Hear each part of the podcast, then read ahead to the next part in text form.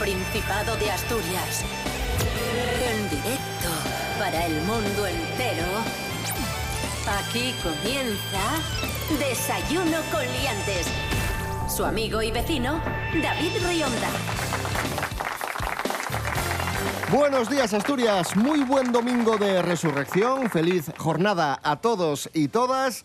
Estamos en la edición de fin de semana de, este programa maravilloso, Desayuno Coliantes, hoy 17 de abril, como digo, Domingo Santo, domingo de Resurrección. Vamos a estar desde esta hora hasta las 8 de la mañana, de 7 a 8, repasando los momentos más importantes de nuestro programa despertador.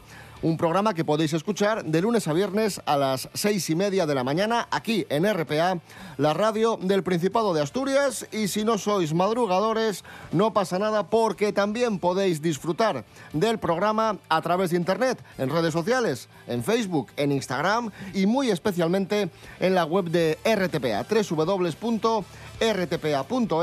radio a la carta. Por cierto, muy rápido en cuanto al tiempo, deciros que hoy tendremos un 10% de probabilidad de lluvia, o sea que hoy es muy probable que no llueva y si llueve va a llover muy muy poco y unas temperaturas agradables. Vamos a tener máximas de 19 grados y mínimas de 9. Desayuno con liantes. Desayuno con liantes. Desayuno con liantes, ay, lere, lere, lere. Desayuno con liantes, ay, lere, lere, lere. Pablo BH, buenos días. Buenos días, buenos días. Me alegro de que hayáis venido. Rubén Morillo, buenos días. Buenos días, David Rionda. Buenos días, Pablo BH. Buenos días a todos y todas.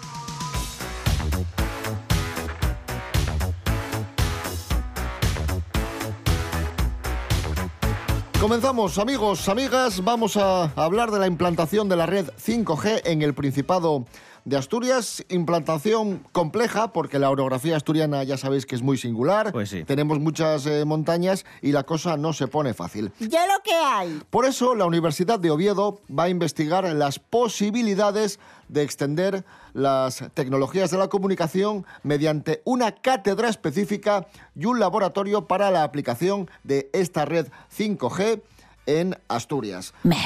Este laboratorio, que cuenta con una tecnología muy avanzada en la Escuela Politécnica de Ingeniería del campus de Viesques, y en los próximos meses se van a realizar conferencias, un seminario y proyectos que se van a adjudicar a través de cuatro becas para adecuar la red 5G al territorio asturiano. La juventud está preparadísima.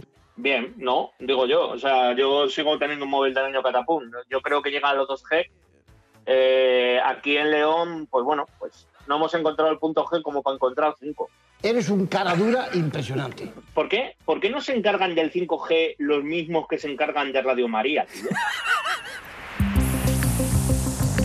¿Os habéis fijado que Radio María llega a todos los putos... Da igual donde estés. Claro, porque es O sea, omnipresente. puede- Claro, claro, claro. Pues que se encarguen del 5G. Ostras, yo me estoy imaginando que a lo mejor el- eh, los que más satélites tienen en el cielo son los de Radio María.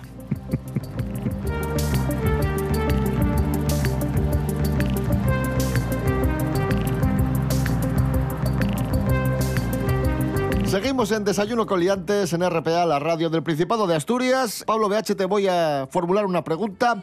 Eh, tú cuando estás con otra porfa. cuando estás con otra persona, o sea, tienes pareja Sí. y tienes un affair, un romance, una relación, con lo que sea, Ah, y- estamos hablando hipotéticamente, ¿vale? Sí. y estás con otra persona, eso es ser infiel, ¿no? Pues no, no, sí, hombre, claro, eso es ser infiel, sí. Vale. Venga. Sí. Ahora te voy a lo siguiente. ¿Y con un robot? Tú tienes pareja y a la vez mantienes una relación con un robot. ¿Eso es ser infiel? Depende. Quiero decir, yo estoy, estoy enamorado de, de la Thermomix. Vamos a saber si se puede ser infiel con un robot. Si estar con un robot y tener pareja a la vez es ser infiel. Bego del Toro, buenos días. Muy buenos días, David. Pues así es. Los robots cada vez más a menudo empiezan a formar parte de nuestras vidas. Nuestra futura convivencia con estas máquinas ha empezado y el debate ético también. Pero ¿qué ocurre en cuestiones de sexo? Pues parece que la cosa cambia. Hablamos del sextech. una industria que mueve más de 30.000 millones de dólares y que no es otra cosa que la unión de sexo y tecnología. Va, por ejemplo, desde un consolador hasta acostarse con un robot de aspecto humano. Y aquí es donde surge un gran dilema. ¿Y si el robot en cuestión se parece a tu vecina o a tu ex? ¿Qué le parecería a eso a tu pareja? Un estudio norteamericano descubrió que el 49% de los adultos cree que tener sexo con robots será una práctica habitual dentro de medio siglo la misma encuesta planteaba otra cuestión clave. El 32% de los participantes consideraba que acostarse con un robot computaría como infidelidad. Sin embargo, sería demasiado ingenuo plantearlo solo en esos términos. Todo dependerá, por supuesto, de los acuerdos establecidos dentro de cada pareja. Suena a futuro distópico, lo sé, y puede que pasen varias décadas hasta que se convierta en un problema real. Pero el debate ya está sobre la mesa y no hay que descartar que lo que esté en juego realmente sea nuestra propia humanidad. ¿Y tú? ¿Tendrías sexo con un robot? ¿Lo considerarías una infidelidad? El debate, como no, está servido. Un saludo a todos, liantes. Gracias, eh, Pego del Toro.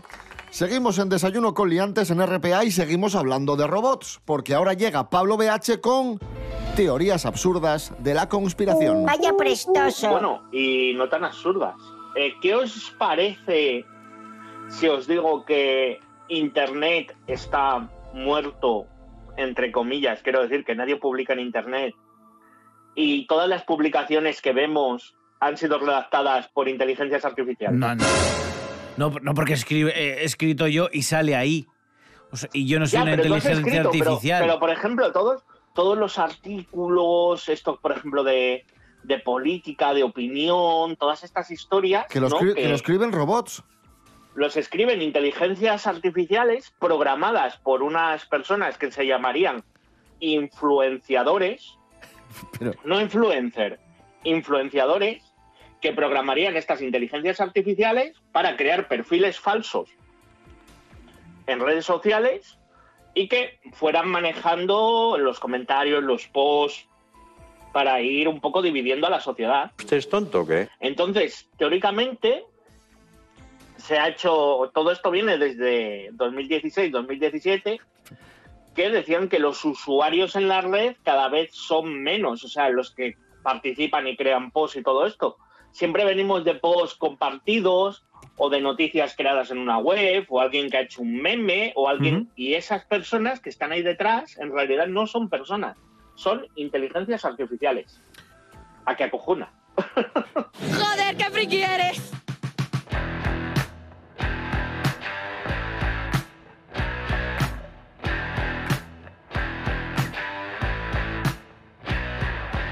El futuro ya está aquí. Estamos rodeados de robots. El robot de cocina, el Isidrín, C3PO, la Antrugalle. ¿Llegaremosnos a relacionarnos con los robots? Hay quien dice que así nayé. Elon Musk quiera más meter la nuestra conciencia en un robot. Maggie García, buenos días. Buenos días a todos y todas. Buenos días, liantes. Aquí estamos otra semana más con las noticias más prestoses, más chachis de la actualidad de este panorama que tenemos. Hoy vos traigo una noticia que no está relacionada con los regalinos, con la pegarata de los padrinos, ni con el bollo. Está relacionada con Elon Musk, ya que el señor Inesti Elon Musk va a lanzar al mercado un robot que va a hacer por nos aquellas tareas consideradas repetitivas, cansines, o sea que David, tú ya no vas a trabajar más, eh, porque hay una tarea repetitiva, cansina y agotadora, y yo no voy a ir más a las clases, porque, a ver, esos niños ya no se pueden meter firmes. Y ahora tengo la, digamos, la, posibilidad, ¿no?, de tener ese robot. A ver, que ya soy como un Robocop, no yo como un Robocop. Tiene uno que mide unos 76 y pesa 56 kilos y no más de Optimus. A ver, el Robocop yo creo que ya era más grande, ¿no? No sé, me parece que os parece a vosotros. Bueno, pues que va a ser así un poco en plan peli de guardería, que va a ir para allá y va a ponerme a esos niños firmes a hacer los trabajos, les tareas, pim pam, salir puntuales, nada ir al baño. O sea, que yo voy a estar encantada con, con este robot. Pero a ver, También camiento que no sé si para todos los trabajos pues servillos el robot. También lleva esos trabajos que son peligrosos. En plan, no sé, gente nobres, por ejemplo, también. Pero, bueno, a mí la idea gustame, porque de vez en cuando que me echen un gabito con este robot parece genial. ¿Y a vosotros qué comentáis? Gracias, Maggie García. Esto es Desayuno Coliantes en RPA, la radio del Principado de Asturias. Hoy es lunes 11 de abril de 2022. Que tiene esta sidrina que sabe también que cuando la bebo más quiero beber. Que tiene esta sidrina que sabe también que cuando la bebo más quiero beber. Y de Sidrina vamos a, a hablar ahora en Desayuno Coliantes. Ay, no. Sí, Sí, sí, sí. sí, por... pero ¿por qué no? Porque yo la pillé. Voy a utilizar un término asturiano: repugnancia. Ah, bueno, le ¿Se dice pillaste... Vale, que le pillaste repugnancia porque viniste y bebiste como un gochu. Efectivamente, y ahora ya solo con el olor mm, se me hace glu, glu, glu el estómago. ¿Sabes? Digo, uy, ya me emborracho por osmosis. Faltó su. Asturias promociona el vocabulario sidrero, formado por, por varias frases típicas que, que pronunciamos, que decimos cuando nos vamos de, a tomar sidra. Sí, ese ritual. Ta de bandera, tapa dai, puede bebese. Típicas frases que decimos y que van a tener ahora, pues, cartelería, van a tener importancia. ¿Por qué? Porque Cultura va a repartir 60.000 folletos y 2.000 carteles de una campaña que han llamado La Sidra como siempre se dicho. Esta campaña, eh, bueno, pues se va a poder ver con estos folletos y estos carteles en locales de toda la comunidad y que van a apoyar la candidatura a Patrimonio Inmaterial de la UNESCO de la Sidra de Asturias. Y Como se- tiene que ser. Maravilloso. Y bien, Pablo BH, te voy a hacer un Dime. pequeño test sobre vocabulario sidrero, seguro que las es, aciertas es todas, totalmente necesario. Sí, quiero oh, decir, o que sea, sí, Que ya es muy fácil. Que es muy fácil. no me dejáis volver. Por ejemplo, vez. términos, términos sidreros, vocabulario sidrero. Si yo ver, te pregunto, Venga, va. ¿qué es palmar? Palmar. Eh, pa- ¿Pagar la sidra? No. ¿Qué coño es? Digo, Espalmar la sidra es cuando la sidra rompe. Tú que has estado en Asturias, cuando te echan el culín de sidra y el chorro de la sidra rompe en el borde del vaso, Esa espumina que se genera. esa espumina Ah. es la aparición e inmediata desaparición, lo digo en plan técnico, de las burbujas de dióxido de carbono cuando se escancia la sidra. Y eso es que está bien echada. vale, ya sé, ya sé lo que es espalmar. Que hay un chiscadero, Vale, y no pienses mal, que hay un chiscadero. Para, para, que eso sí que lo sé. Es, es el, el chisme este que se utiliza para tirar la sidra para que no termine el suelo lleno de, de sidra. ¡Correcto! Es ciertísimo. Bravo, bien, Es el bien. recipiente con patas y ruedas que se utiliza en las sidrerías para, para que el, eh, el camarero pueda escanciar eh, más fácilmente y no salpica a los clientes y no mancha el suelo. Yo lo llamo R2 de 2. Borracho. Y por último, ¿qué es la magalla? Venga, Magalla. magalla. Magalla. Lo, lo que sobra de la sidra, el, el- el pozo. Bueno, correcto. Es ciertísimo. porque te has acercado. ¿Qué es? Pues se ha acercado, sí, pero técnicamente es eh, el sobrante de, de cuando prensas la, la manzana, que queda prácticamente deshidratada porque le has sacado todo el jugo, esa pulpa, esa manzana prensada, Esa- eso esos es... trozos de piel, todo eso. Bueno, Eso es la eh, magalla. Eso, eso se podría decir que es el, el- el pozo de- del producto. Sí, El- podría el- ser. el- el- es que iba a decir los restos, pero de me Sí. sonaba como muy despectivo. No, no, pero, no, no, de la pero está bien Pero dicho. está bien sí, sí. dicho, sí. Los restos resultantes del prensado de, de la pulpa de la manzana en, en el yagar. Porque en Desayuno Coliantes te informas, te entretienes. ¿Y qué más? Y, y te educas. Ahí está. ¡Sí! ¡Sí! No sé si Angelina Jolie, la actriz, bebe sidra o no bebe sidra, pero ella es verdad que se conserva muy bien, que se cuida mucho, porque además ya es muy estricta con las comidas y hace una dieta Sí. un poco especial. Una dieta de la que nos informa Silvia García. Buenos días, Silvia. Hola David, hola Aliantes, buenos días, espero que hayáis tenido una semana maravillosa. Todos, todos y cada uno de nosotros, en algún momento de la vida eh, cogemos algún kilito de más. Pues no, ¿quién no ha cogido en verano algún kilo de más? Casi siempre intentamos poner remedio nosotros, ¿no? ¿Qué pasa? Que como no tenemos a alguien detrás que, que pueda pautarnos, decirnos cómo, cuándo y todo se toman esos alimentos, pues casi siempre, muchas veces fracasamos y desistimos en el intento, ¿no? Y bueno, pues Angelina Jolie no iba a ser de menos y ha querido compartir con todos nosotros qué tipo de alimentación es la que lleva ella, a base de qué, ¿no? No nos dice las pautas de cómo tomarlo porque sí que es verdad que hay que tener en cuenta que hay alimentos que son buenos, pero si los tomas eh, a destiempo, por ejemplo, los tomas por la noche, pues pueden ser mm, negativos para, para el fin que tienes, que es de a lo mejor de adelgazar, y si los tomas por la mañana, pues pueden ser muy positivos, ¿no? Y así. Pero bueno, nos ha dicho exactamente en qué se basa, ¿no? Que es las carnes magras, el pescado y todo esto combinado con vegetales y todo al vapor, ¿no? Eso sí, las bebidas que tomas son siempre sin azúcar y la leche que sea siempre de soja. Y tal cual, esa es su dieta ¿no? que está ahora mismo eh, tomando. Ella es una fiel defensora de la dieta equilibrada, de hacer deporte y cuidarse muchísimo. Eh, nada, hasta aquí la noticia, espero que os haya gustado. Soy el Planeta de Silvia y bueno, ya sabéis que soy experta en dietética y nutrición, o sea que podéis contar conmigo para lo que queráis. Tenéis la página web www.elplanetadesilvia.com en el que hacemos eh, planes totalmente personalizados y si no os podéis poner en contacto conmigo por Instagram, ¿vale? El Planeta de Silvia en todas las redes sociales. Un beso enorme y nos vemos la semana que viene con más noticias que no sabemos si van a ser de nutrición o ya veremos, ¿eh? igual os sorprendo. Adiós. Gracias Silvia García y ya que hablamos de Angelina Jolie, está con nosotros Jimmy Pepín Miguel Ángel Muñiz para recuperar Qué grande. una película de Angelina. Adelante Miguel Ángel Muñiz, Jimmy Pepín, un aplauso para él. Fantástico. ¡Bravo, Jimmy!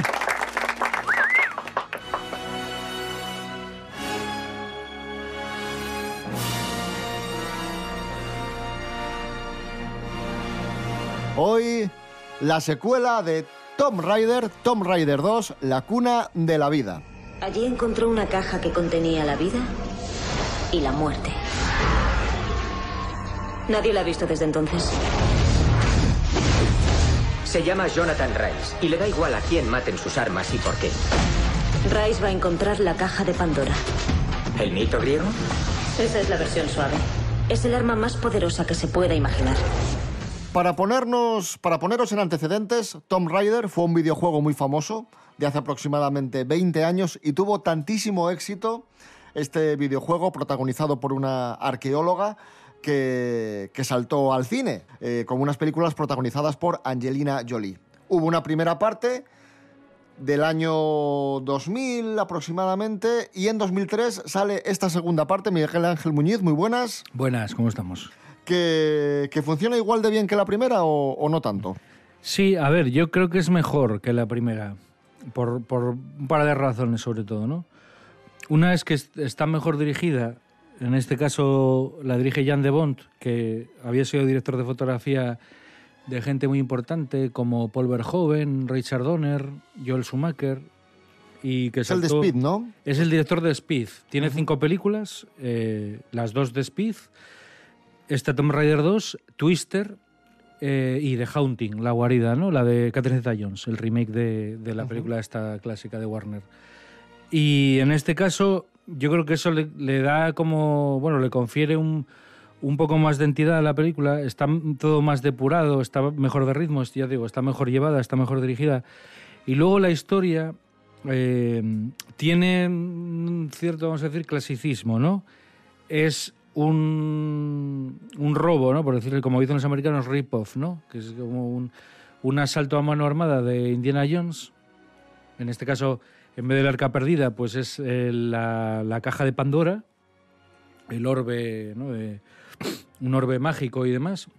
Las críticas no son, no son del todo malas. Dicen que es una película de aventuras eh, entretenida, sin, sin más, ¿no?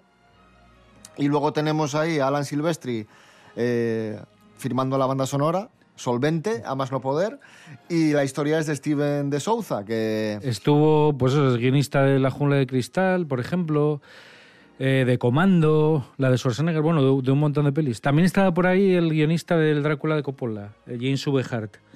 Pero, pero bueno, aún así da igual, porque estas películas al final, bueno, tiene una estructura muy de película de acción, es verdad. Se nota que, que está metido Steven de Sousa, pero bueno, que no son películas al final que, que suelen destacar por, por su guion, ¿no? Bueno, entre- o sea, entretenimientos que están muy bien de ritmo, que tienen escenas así espectaculares y demás, pero quizá tiene todavía eso que, que se echa de menos ahora, ¿no? Que es un poco una construcción de una historia que no te dé la sensación de ver un videojuego, sino que estás viendo una historia, la historia de un fulano o de una fulana que tiene que encontrar no sé qué, o unos misterios ahí por resolver, pero que, que en el corazón hay una historia sólida, digamos, ¿no? Construida. No es en plan, vamos a meter aquí 20 personajes y ya por el camino vemos cómo, cómo los surdimos, ¿no? Cómo, cómo los unimos a todos. Pues ahí está, película olvidada que recuperamos hoy, una película entretenida del año 2003, Lara Croft 2, Tomb Raider 2, La cuna de la vida. Miguel Ángel Muñiz, gracias. Venga, chao.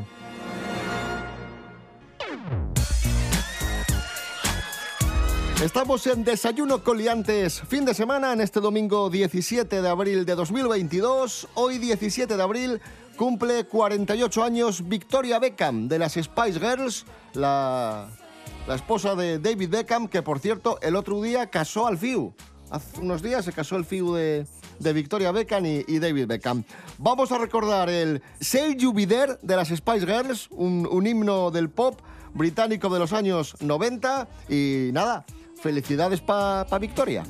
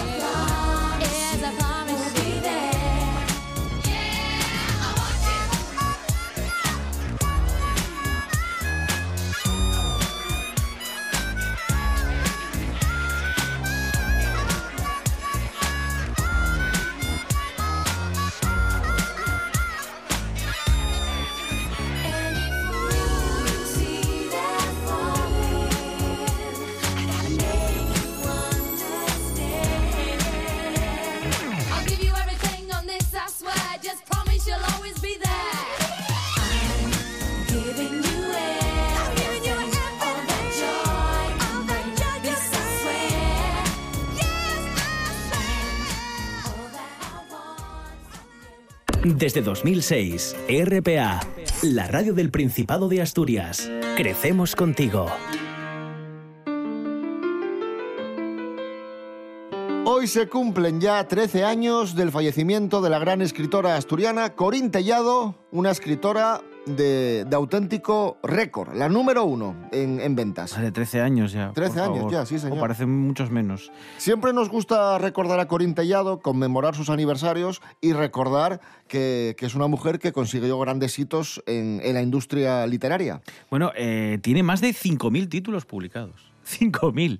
Yo creo que ni aunque escribas uno todos los días... Es que, es, es que me parece prácticamente No, imposible. no, no, ni de coña. Más de 5.000. La mayoría son novelas románticas, además, como sabéis. Bueno, eh, hay que decir que la escritora más leída en castellano del mundo. ¿Por qué? Por Porque encima de.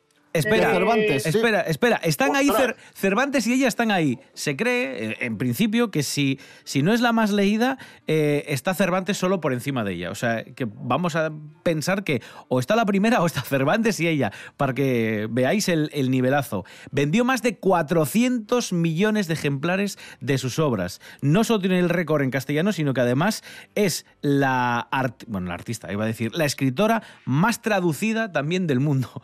Sus novelas han sido traducidas a 27 idiomas. Atención, guionistas. Y una de las entrevistas que recordamos con más cariño es la que le hicimos a Corín Tellado allá por 2008, un año antes de, de su fallecimiento. Vamos a recordar ese momento más jóvenes y teníamos el gusto, el honor, el privilegio de, de charlar con la mismísima Corín Tellado aquí en RPA. Corín, ¿miras al pasado con nostalgia? Tengo dos nietas. Tienen la, ya la edad del amor. El otro día me preguntó una de ellas, oye Tatín, me llaman Tatín, oye Tatín, ¿por qué nos dices que no nos enamoremos? Digo, para que no sufráis, porque yo sé lo que es sufrir por amor. Me voy a quedar con ese consejo de Corín Tellado. Corín, ha sido un auténtico placer. Me decía que le había prestado mucho, a mí también me ha prestado mucho. Una Oye, hora- pues a mí me ha gustado tanto que hubiera seguido. No te preocupes, Corín, que otro día continuamos, sin Cuando duda. quieras tú. Pues Un abrazo fuerte y bueno, pues eso, que la gente siga leyendo. fue fantástica aquella entrevista, nos contó un montón de cosas, eh, nos contó un montón de, de anécdotas, se abrió a nosotros y, y la verdad que lo recordamos con, con mucho, con mucho cariño. Y ahora vamos a recordar al grandísimo humorista Chiquito de la Calzada, que estos días es noticia porque en su Málaga natal han estrenado un semáforo dedicado a Chiquito de la Calzada con los muñequinos, los LEDs rojo y verde de Chiquito de la Calzada Ay, por favor. caminando, que cuando se pone en verde suena al ataque y cuando se pone en rojo suena quieto. Y esto ha sido gracias a, a la escuela Ave María de la capital eh, malagueña y a los alumnos de formación profesional que llevaron en secreto este, este proyecto. Yo exijo que eso se ponga en toda España. Yo también. ¿Sabes? O sea, la gente. No, no hay gente que va a, Reino Unido para ver las cabinas de teléfono. Pues que vengan a España para ver el, semáforo de chiquito y, la gente lo entendería. Desayuno con liantes.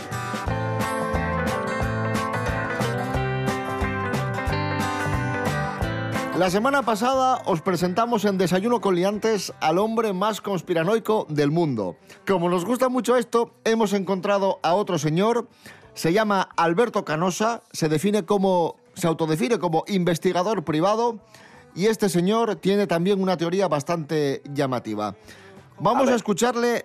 Esto es lo que según él va a pasar pronto en España. ¿Ustedes se imaginan qué pasaría y qué pasará si en un momento determinado se, sa- se- saca y se hace visible un dinosaurio perfectamente conservado? ¿Ustedes se imaginan eso? ¿Qué tremolino? La prensa, el mundo, se conmueve el mundo. El mundo entero con, un dinosaurio. Había millones. Por los dinosaurios, por los gigantes vino el diluvio de Noé. Dinosaurios prácticamente vivos, ocultos en túneles en España, pero la UNESCO y el sistema no quiere que salga esto a la luz. No querría por nada del mundo que eso sucediera, porque se desbarata su negocio. Empezado por la UNESCO. Y ahora aparece un dinosaurio y se desbarata todo. Porque claro, después del dinosaurio vendrá otro dinosaurio y luego vendrán gigantes y luego vendrán, vendrán los padres de los gigantes y las madres. Dice que las madres ya, ya ¿pero lo de qué contaré está? en otro vídeo. Transferida del futuro. Per- per- perdón, pero ahora que está hablando de gigantes y, y no sé qué del Escucha, futuro. escucha.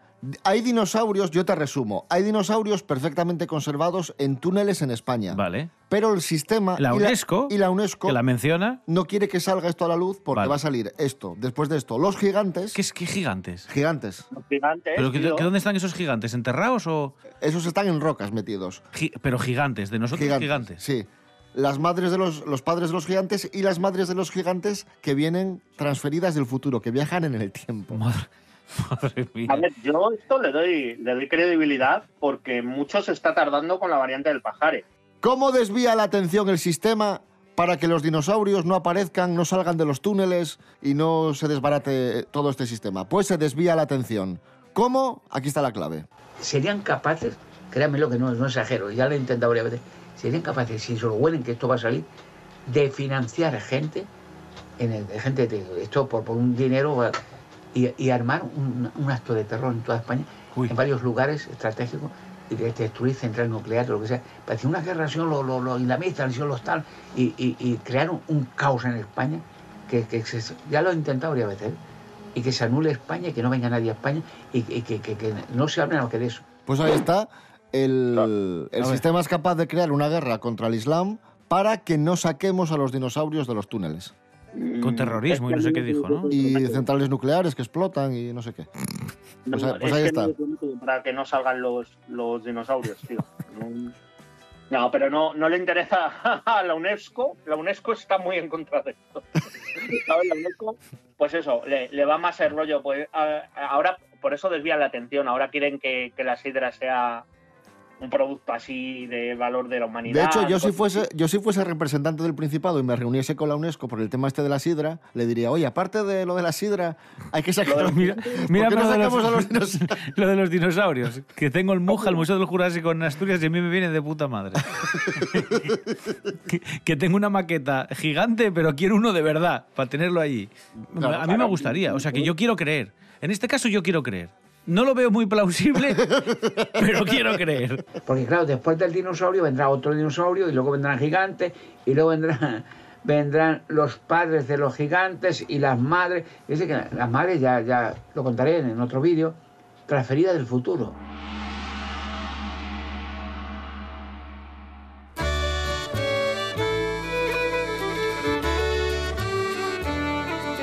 Tenemos los datos de la revista Forbes, tenemos el ranking de los hombres más ricos del mundo y tenemos los nombres, ahí está, Tiquitín, ¡Qué chiste, qué nivel! los hombres más ricos de- del mundo y más ricos de, de España. Y Amancio Ortega, el de Inditex, sigue siendo el español más, más rico, el español con más perres, pero ha perdido un 23% de su fortuna y ha, caído, Bueno. y ha caído 12 puestos en la lista Forbes. El año pasado estaba un décimo y este año está el número 23. De todas formas, tampoco os preocupéis por el propietario de Zara, por el propietario de, de Inditex, porque mm, pese a, a caer en el ranking, se calcula que posee una fortuna de 54.000 millones de euros. Nada, cuatro perres. Pero sigue siendo el más rico. ¿Quiénes completan el podio, Rubén Morillo? El presidente de Ferrovial, que se llama Rafael del Pino, está en el puesto 709 de la lista, un poco O sea, el más abajo. 709 más rico del mundo. Eso es. Y tiene 4.100 millones de dólares, lo que vienen siendo unos 3.800 millones de euros. Nada, también. Cuatro duros. Pues muy bien. Después de este señor vendría el presidente de Mercadona, Juan Roch, que tiene un patrimonio de 4.000 millones de dólares, unos 3.600 millones de euros. La de mi madre. Está en el puesto 728 de, bueno, como la persona más rica del mundo en, en esta lista Forbes. Y luego a nivel global, la mayor fortuna del mundo es la de, a ver si lo adivináis, tiqui, tiqui, siempre era Microsoft y todo. Pues no, es Elon Musk que ha adelantado a todos en la última década y con sus cochecinos eléctricos y los cohetes y todas estas cosas que hace, tiene un patrimonio de 199.824 millones de euros. Bueno, 200.000. 200.000 millones de A euros. esta hora ya 200.000. Nada. Bueno, sí, re- redondea, sí. Alguien, alguien habrá comprado algo de Tesla ahora. Seguro. Mañana. Seguro. Bueno, pues no sé qué decir. O sea, me, me gusta que habléis de dinero cuando yo estoy aquí, que, que me pagáis con qué. ¿Con qué me pagáis? Con amor, con amistad. O o, pues cuando hagan la lista de Forbes de la gente que más le pagan con amor y amistad, voy a estar ahí súper arriba, ¿eh?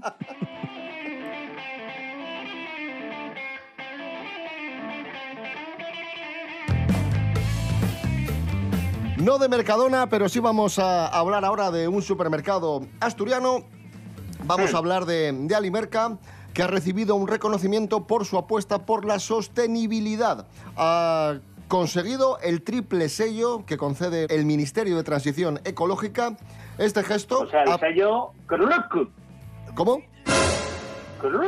La- las siglas TRC sería CRUC. ¡Es usted imbécil! Efectivamente, este gesto ha permitido reducir el 80% de- del impacto desde el año 2017, lo que supone una reducción a la atmósfera de alrededor de 40.000 toneladas de, de CO2. broma, Así que ¿eh? enhorabiena a Alimerca por este Bien, reconocimiento, Alimerca. este reconocimiento, el triple, el triple sello de la, del Ministerio El- de Transición el Ecológica, el, el CRC, sí. Sí.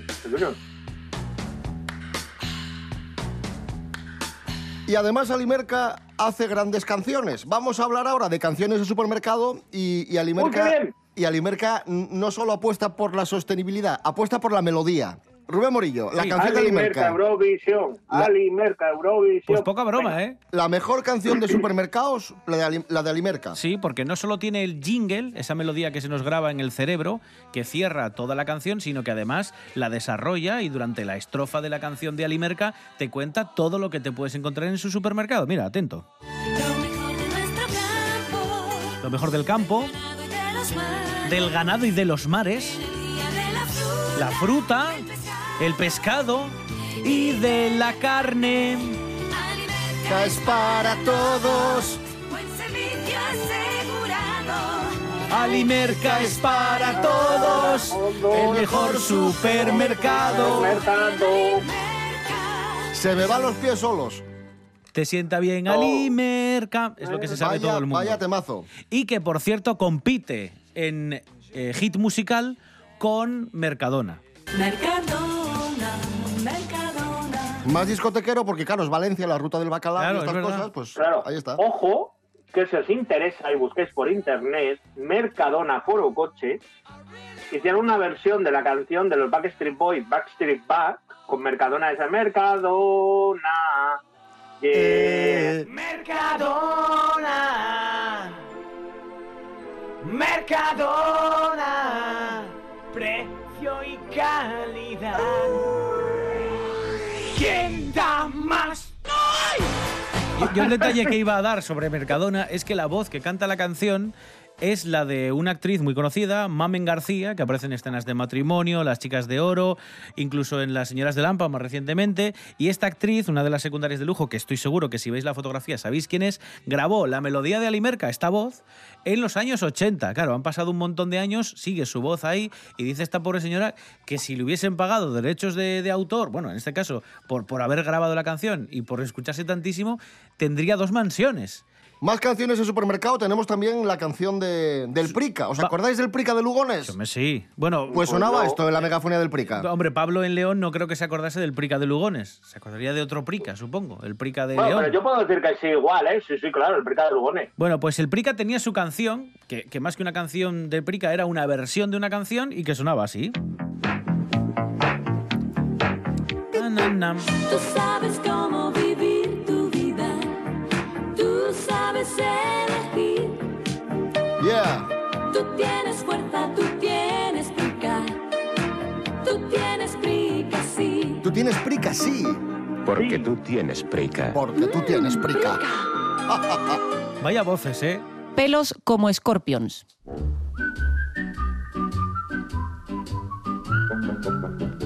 Ahí estaba, amigos, canciones de supermercado, aquí en Desayuno con Liantes, poco a poco recuperando la normalidad después de atravesar y de sufrir una, una pandemia, poco a poco estamos ya saliendo de, de ella, cuántas veces hemos dicho esto. Y atención, la Pola Siero recupera el programa festivo de una de las fiestas más bonitas de Asturias, los huevos pintos. Lorena Rendueles, buenos días. Buenos días, David. Buenos días, Leantes. Mucha atención. Buenas noticias para los aficionados al festejo de los huevos pintos. Este año sí habrá celebración. La Sociedad de Festejos de Pola de Siero ha publicado el cartel con fecha del 19 de abril. Se ha convocado también el tradicional concurso de huevos pintos con fecha máxima de plazo hasta el 18 de abril. Entre el jueves santo y el martes de Pascua estará el mercado en el Parque Alfonso X. El martes, que es el día grande, tendrá lugar la bendición de los huevos frente al ayuntamiento a las 12. Y además habrá actuaciones durante el día sin olvidarnos, por supuesto, del desfile de la tarde. Seguro que tendrá una gran acogida después de que el año pasado los huevos pintos apenas tuvieron festejos a causa de las restricciones por la pandemia. Avisados estáis, no os lo podéis perder. Hasta la próxima, liantes. Gracias Lorena Rendueles. Vamos a escuchar Maracaibo del grupo La Unión, grupo emblemático de los años 80, que es noticia por una, por una triste cuestión, que es el fallecimiento del fundador del grupo, de Mario Martínez, el guitarrista de La Unión, que falleció eh, a causa de un cáncer. Así que nuestro recuerdo para él, vamos a escuchar Maracaibo de La Unión.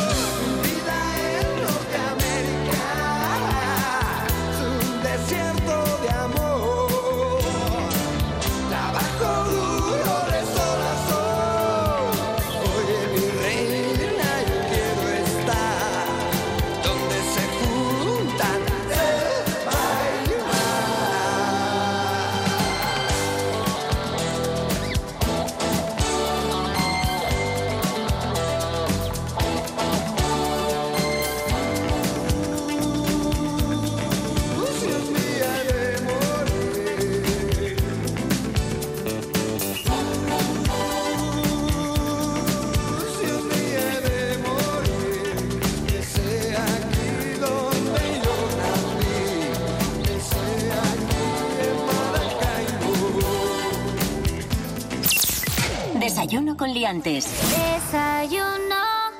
Seguimos en Desayuno con liantes en RPA, la radio del Principado de Asturias. El Narcea da el campanu. ¡Ping! A ver, a ver cómo es el... ca- Espera, a ver cómo es el campano. Faltosu. El campanu, Uy, uy. primer salmón de la temporada, eh, fue pescado en el pozo El Güellu, en, en Pravia, en el río Narcea, por Carlos Álvarez, un pescador con casi 30 años de experiencia. ¿Y quién se ha llevado el campano en la subasta? Pues el restaurante El Bosque de Javita, de Oviedo, que ha pagado 13.200 euros por este salmón de casi 7 kilos y 84 centímetros.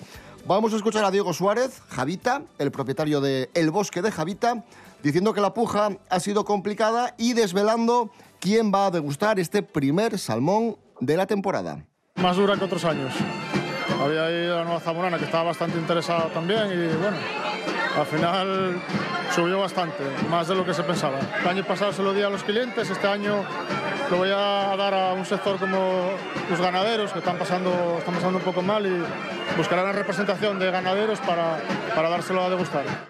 Ahora, ahora que sé lo que paga por cosas de. por un pez de 6 kilos 700, ya verás cuando le tenga que pasar yo caché, que peso más.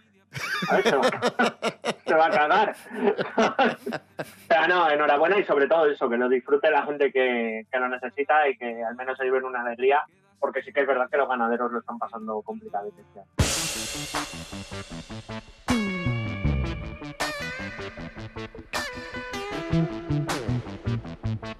Más noticias en Desayuno con Liantes. Tenemos una buena noticia y es que han hallado un fármaco que consigue frenar el cáncer de mama. Noticia muy positiva, muy, muy buena y que prácticamente ha pasado desapercibida en muchos diarios. Una noticia que nos acerca Bego del Toro. Buenos días, Bego. Muy buenos días, David. Pues así es. Parece que un estudio científico internacional ha demostrado que el trastuzumab de Rustecan frena la evolución del cáncer de mama en el 75,8% de las pacientes que lo reciben. Y es que dicho tratamiento lleva incorporado un fármaco dirigido, el trastuzumab, y uno quimioterápico, Deruxtecan. El primero alcanza las células malignas donde se encuentra la proteína HER2, que desarrolla rápidamente el tumor, y una vez allí, libera la quimioterapia de forma selectiva y localizada. En el estudio participaron 524 personas de 15 países diferentes y demostró que a los 12 meses de iniciarse el tratamiento, 3 de cada 4 pacientes logró una supervivencia libre de progresión de la enfermedad frente al 34,1% de las personas que recibieron el tratamiento tradicional. Y es que la esperanza es lo que nos mantiene conectados a la vida. Y gracias a noticias como esta, aún mucho más. Un saludo a todos, liantes. Gracias, Bego del Toro, colaboradora de Desayuno Coliantes y colaboradora del programa del que vamos a hablar ahora. De noche tras noche, aquí en RPA. Y es que hoy, amigos, amigas, vamos a estrenar sección conjunta. Sección conjunta entre Desayuno Coliantes en RPA, que es este, y Noche tras Noche en RPA, que es el de Marcos Vega, que es de lunes a viernes por la noche, a las nueve y media. O sea, ha- habéis hecho un- como un ciclo, ¿no? Empezáis vosotros por la mañana y ellos como terminan el día, ¿no? Efectivamente, así es. Ah, pues guay. Y ellos van a comentar cosas de Desayuno Coliantes y nosotros vamos a comentar momentos de noche tras noche. Mm, Dentro, mm, sintonía, cabecera, que locuta el mismísimo Marcos Vega, la voz. Noche tras noche en Desayuno con Liantes. Ahí está. Y suena Has. Bueno, vamos con el primer momento de Noche tras Noche. Tamara Fernández Herrera, colaboradora de, de Noche tras Noche, musicóloga, es andaluza, vive en, en Asturias. Y esto es lo que le cuenta a Marcos Vega respecto al tiempo que hace y respecto al vocabulario, al vocabulario asturiano en Andalucía. A mí estos cambios de temperatura a lo loco, así que llueve mm, de repente una mm, tormenta, no, no me viene bien. No quieres nada entonces, ni el calor de Sevilla, ni el frío de Asturias. Vamos a decir que estoy un poco repugnante Estás un poco repu, ¿no? Sí. Sí. No sé qué, ¿Qué, me qué pasa. dicen en, en Sevilla cuando les dices que está repugnante? Eh, Suena fatal. Es algo mm, Repugnante les sonará, sí, ¿no? eh, sí, asqueroso y es como un insulto muy fuerte. No, no queda bien. Hay muchas cosas, esto ya lo he hablado yo muchas veces con mi familia, Sí. que hay expresiones que mejor dejarlas de donde son. ¿A ti cómo te suena repugnante, Pablo? Tú que, Pues, tú que eres de, de, de León. Es que suena mal, estoy, ¿eh? estoy acostumbrado. Es que aquí es repugnante. Repugnante no, pero repugnante sí que, que a veces se utiliza, ¿no? Ahí está. Sí, bueno, yo creo que por aquí, por esta zona, utilizamos muchas palabras, al menos las que tienen un sentido, no las, las que os inventáis para cosas. Pero repugnante a mí no me suena mal. En Noche tras Noche también estuvo el geólogo Luis Rodríguez Terente, que atención a lo que desveló, que nos dejó mm, de piedra. Bueno, el Fondo Marino de Asturias fue eh, prospectado eh, por la Shell y por CAMSA entre los años 1975 y 1985. Unas plataformas que en este caso no buscaban eh, nódulos de manganeso, ni mucho menos, buscaban petróleo. Y lo encontraron. ¿Tenemos petróleo? Claro que tenemos petróleo. Madre Tenemos mía. petróleo. Petróleo en- petróleo en marina, Asturias. eh, se prospectaron entre Gijón y Cabezón de la Sal, en Santander. Un jeque asturiano. Y mañana, el, pe- y el petróleo se encontró eh, concretamente enfrente de Colunga y enfrente de Llanes. Que nadie se asuste, está diseminado en la roca y desde luego esto no es Arabia Saudí. Aquí Ya. no vamos a tener Vaya, mucho ya menos decía yo. una explotación de, de petróleo. Joder. Ya decía yo. Mejor que no saquéis el petróleo porque vosotros ya sabéis que con todo lo que tenéis por allí tenéis la costumbre de rebozarlo, así que a lo mejor iniciáis una nueva meta de, de petróleo rebozado. No, pero petróleo, po- poca broma, pero lo que sí sé que hay es mucho gas. Por eso siempre se Sí. habla lo del fracking en Asturias, que hay Claro, muchos hombre, joder, ecologistas con que las dicen... paves, ¿cómo no vais a tener mucho gas? Eso, es lo- es- eso no es lo que te pones en, en las bodas, el fracking.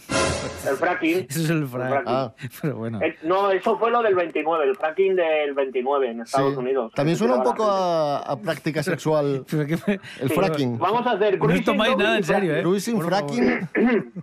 Busca fracking en Pornotube. Busco, busco fracking.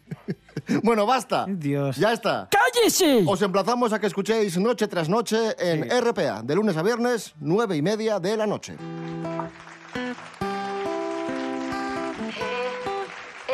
Ponemos música, ahí está la asturiana Pauli Fegua, Los Planes.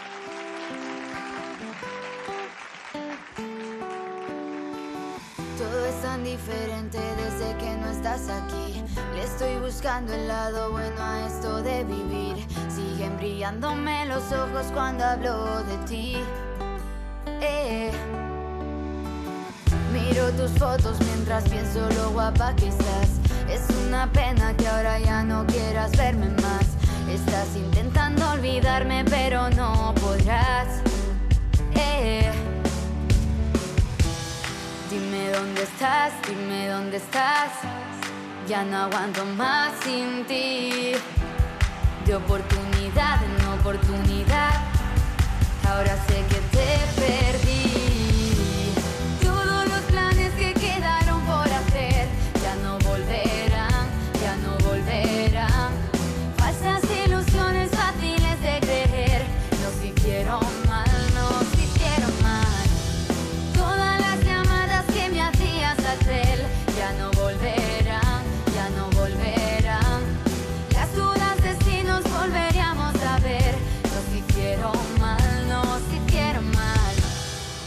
Es un amor-odio que no sé controlar.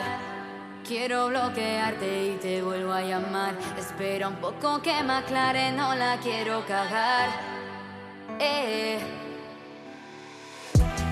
Miro tu carita y ya no sé lo que hacer. El tiempo se pasa y no lo quiero perder. Tengo la cabeza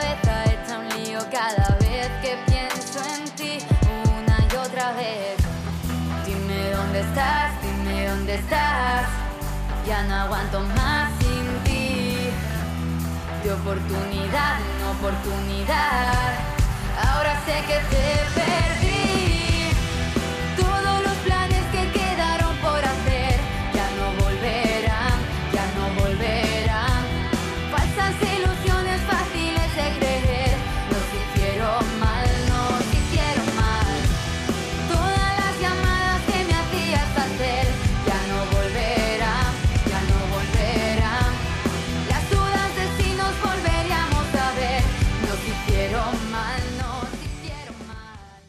Asturias tenemos mucho que contar.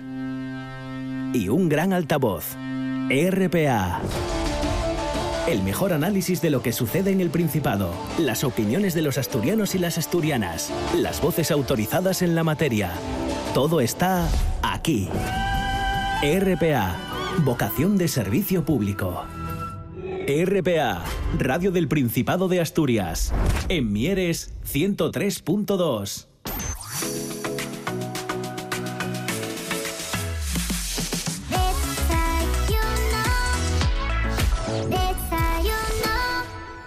Esta semana ya es Semana Santa y por eso Hanna Suárez Morán a veranos una noticia de Semana Santa.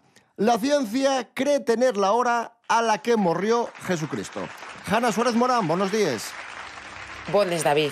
Nestes fechas tan religioses, polo menos para algunos y de alguñes, tenemos un dato per importante. La fecha exacta de la muerte de Jesucristo. El 3 de abril del año 33, que cayó de viernes. Pues sí, ¿por qué fue esto? Bueno, dos astrofísicos de la Universidad Británica de Oxford aseguran que resolvieron este enigma milenario. Colin Humphrey y W.G. Waddington llegaron a la conclusión de que el fundador del cristianismo murió probablemente ese día, el 3 de abril del año 23, que cayó de viernes. Los dos científicos basan la su teoría en una serie de fechos astronómicos y na descripción del procurador, de Poncio Pilatos. El sol escurecióse, salieron estrellas en el cielo y per dallures la siente encendió les llámpares, escribió. Pela noche, añadió Poncio, la luz de la luna y era de un color yau sangre. Buscaron cuándo se produce un eclipse de luna parcial que pudiera tratarse y verse bien desde Jerusalén. Poncio Pilato, según los científicos, refiere a un eclipse bien específico, del cual más la tercera parte del disco lunar quedó en la solombra de la Tierra. Y esto sucedió, David, exactamente un día 3 de abril del año 33, a las 18.20 horas, un viernes. De ese momento asomó sobre el horizonte de Jerusalén la parte escurecilla y coloratada de la luna que fue aumentando de tamaño y haciéndose colorada. Y en ese momento fue la fecha exacta de Jesucristo. Gracias, Hanna Suárez Morán. Ponemos el broche de oro al programa de hoy con un clásico ya. Alberto Canosa, el hombre más conspiranoico de YouTube, que tiene vídeos que meten miedo, pues hemos encontrado otro vídeo y hemos dicho, hay que compartirlo esto con Asturias.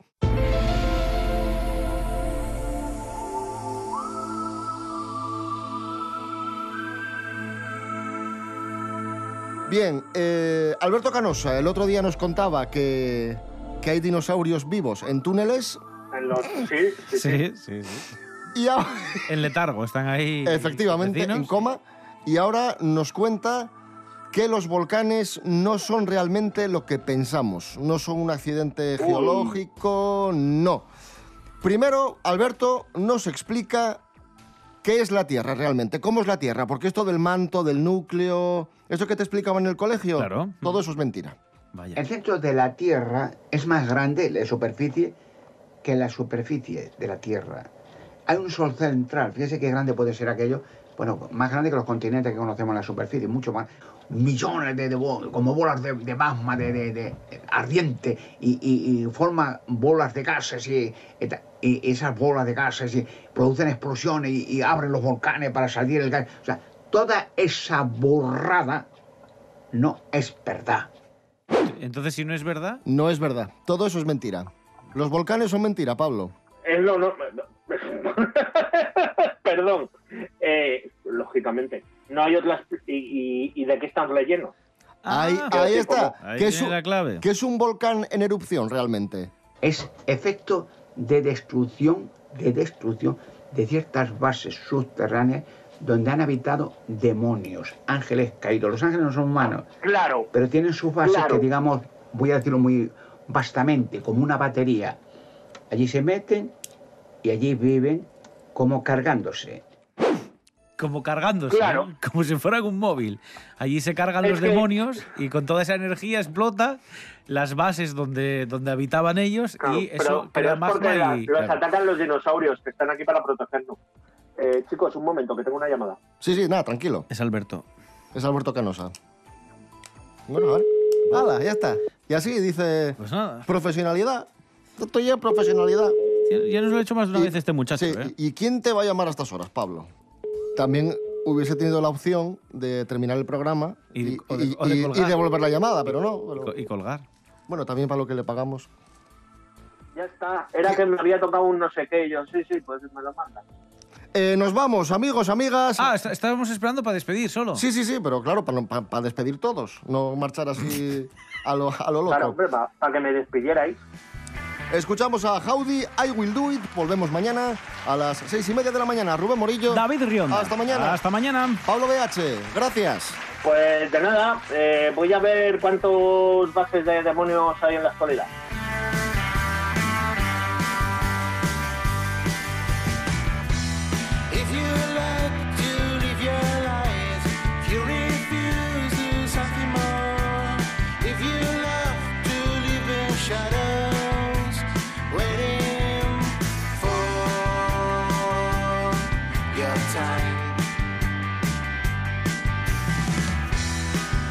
try.